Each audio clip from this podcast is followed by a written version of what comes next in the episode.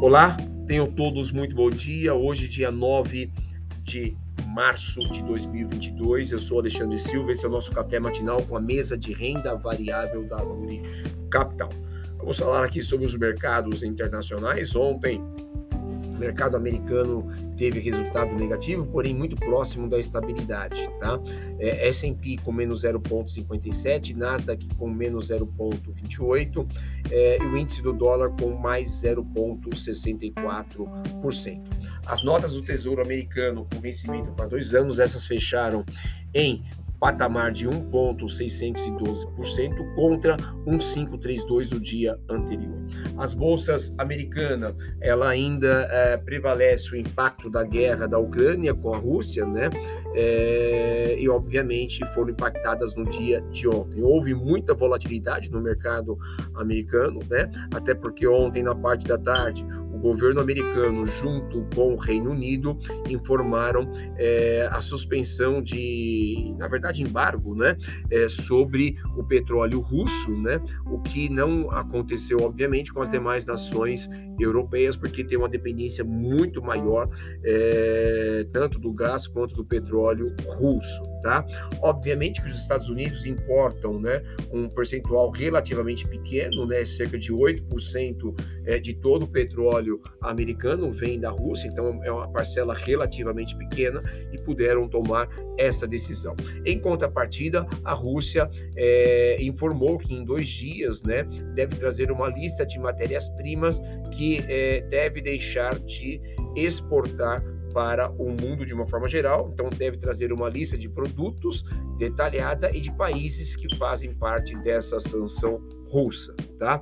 Ontem ainda o presidente ucraniano disse em uma entrevista que acredita que a OTAN não está preparada para receber a Ucrânia como membro, né? E obviamente isso abre um canal que pode se colocar na mesa nos próximos dias de discussão aí, de negociação entre os líderes é, russos e ucranianos, e essa é uma das grandes exigências do governo russo, junto com a, a adoção, né, da, de, de, algumas áreas separatistas da Ucrânia hoje e adesão ao território russo. Tá? Então deve abrir aí canal de negociação em relação a isso, tá? Neste momento a gente está vendo os mercados futuros, né, trabalharem e o que que nós temos de resultado com o mercado futuro? O S&P trabalhando com mais 2% nesse momento, o mercado futuro, Nasdaq trabalhando com mais 2,59 e o índice SXXP 600 esse trabalhando com 3,07% positivo. Tá? Em contrapartida, é, a gente tem aqui o petróleo, né, o Brent, nesse momento com queda de menos 3,63% tá? É, trazendo aqui no radar, a gente tem que ter muita atenção ainda sobre essa questão, os próximos passos da tensão geopolítica entre Rússia e Ucrânia, como é que vai ficar aí a negociação é, para os próximos dias entre os dois países, né? É, com a possibilidade de um cessar-fogo, vamos ver se isso de fato se concretiza, né? E a escalada do petróleo, que todo mundo sabe que pode gerar inflação e, consequentemente, uma atuação mais firme dos, dos bancos centrais ao redor do mundo de uma forma geral. Então tem que ter muita atenção, até porque também teremos reunião do FONC nos próximos dias 15 e 16 de março para definir é, oficialmente o aumento de juros americano do tamanho deste aumento de juros, tá? Já no nosso mercado doméstico, ontem a bolsa esteve com menos 0,35%, batendo a 111.203 pontos, né? O Ibovespa ele seguiu exatamente os mercados internacionais ontem, né, com as tensões geopolíticas e o risco fiscal com a alta do petróleo, tá? Os maiores destaques positivos foram as aéreas, Azul batendo 7.09 de alta e Gol batendo 7.08 0,08. Lembrando que no dia anterior, ou seja, na segunda-feira, nós tivemos quedas desses dois papéis na casa de 17%. Tá? Então, ontem tivemos uma recuperação parcial desses dois papéis.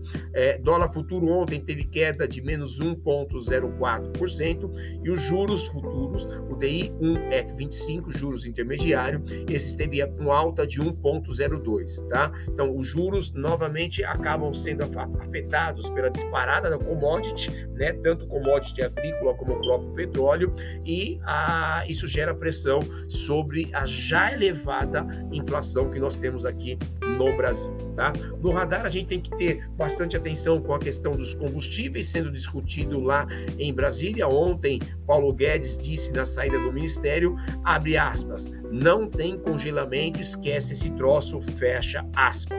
Isso referindo a congelamento de é, preços da Petrobras. Tá? É, hoje, os ministros da Economia, o ministro Ciro Nogueira e Bento Albuquerque voltam a se reunir para tratar sobre a questão dos combustíveis, tá? Falando aqui sobre a questão do fluxo de capital estrangeiro, na última sexta-feira, dia 4 de março, entrou 460 milhões de reais pelo fluxo de capital estrangeiro via bolsa, tá? Na quinta-feira, dia 3, havia entrado 1.4 bi.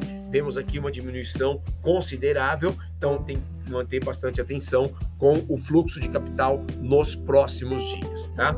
Falando um pouquinho aqui sobre o calendário econômico para o dia de hoje, temos agora às 9 horas, né, a divulgação da produção industrial no Brasil, às 12 horas, ofertas de emprego JOLTS referente a janeiro lá nos Estados Unidos, às 12h30 estoque de petróleo bruto teremos também às 14 horas e 30 minutos aqui no Brasil fluxo cambial estrangeiro divulgado pelo Banco Central. Tá?